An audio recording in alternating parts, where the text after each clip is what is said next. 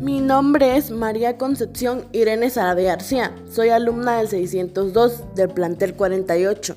Realizaré un podcast de la materia de historia llamado globalización.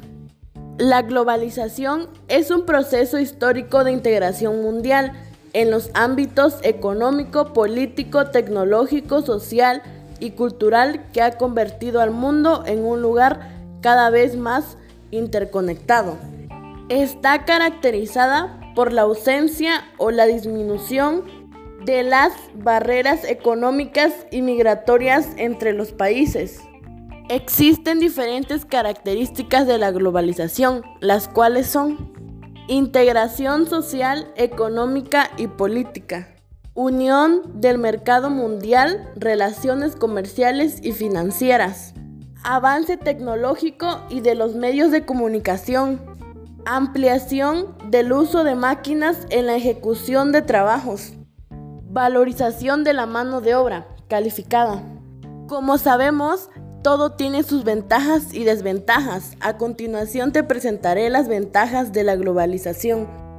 Como principal punto positivo de la globalización, podemos mencionar los avances tecnológicos que tornan más fácil la vida de las personas. Esta además facilita el flujo de información y de capitales mediante innovaciones en las áreas de telecomunicaciones y de la informática. Como punto negativo, es preciso afirmar que la mayor ganancia se queda entre los países más desarrollados. Estos consiguen beneficios astronómicos y crea una relación desproporcionada generando una concentración de riqueza injusta. Se dice que la globalización es uno de los claros signos de la época contemporánea y se lo considera usualmente consecuencia de la implantación definitiva del capitalismo liberal, tendiendo hacia la democracia, la multiculturalidad y la diversidad, pero también alimentando por oposición las tendencias diametralmente opuestas, raciliberalismo, nacionalismo, conservadurismo.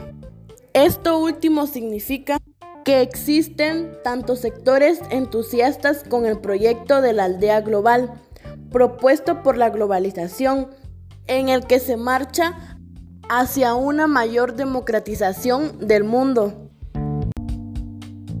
Los grandes cambios tecnológicos, sobre todo los que se han producido durante los últimos dos siglos, están afectando nuestro movimiento dentro del espacio y el tiempo en que vivimos.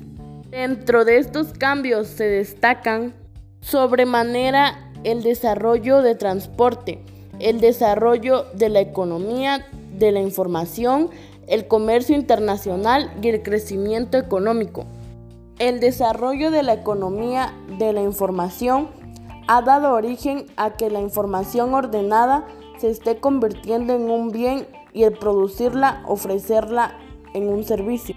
La expansión de capitales causa la desinversión en ciertos sectores para invertir en otros sectores. Las inversiones generan el crecimiento de estos y reciben este capital. Se dice que la expansión del comercio también acelera la migración laboral e intelectual y con ello la introducción de nuevas ideas, muchas de las cuales a su vez generan nuevos intentos y fracasos de hacer cosas y en consecuencia nuevos avances tecnológicos y más progreso. Pero no todo es bueno, ya que la globalización trae como consecuencias sociales a nuestro país el desempleo, el deterioro ambiental, la transculturación, la educación, la salud, entre muchos más. Pero estos problemas también lo son a nivel mundial. En el caso de desempleo, México sufre un alto índice debido a que el mismo gobierno no es capaz de incrementar el trabajo. Por ello, las empresas extranjeras se incorporan en la nación, obteniendo así una mano de obra barata comparada a la de su país. Cada vez más ámbitos de la vida son regulados por la ideología que transmiten los países dominantes. cuyo objetivo es el de obtener ganancias, ampliar su mercado por medio de la venta de productos y servicios. Y con esto puedo decir que llegué a la conclusión que la globalización es un proceso objetivo, no una ideología.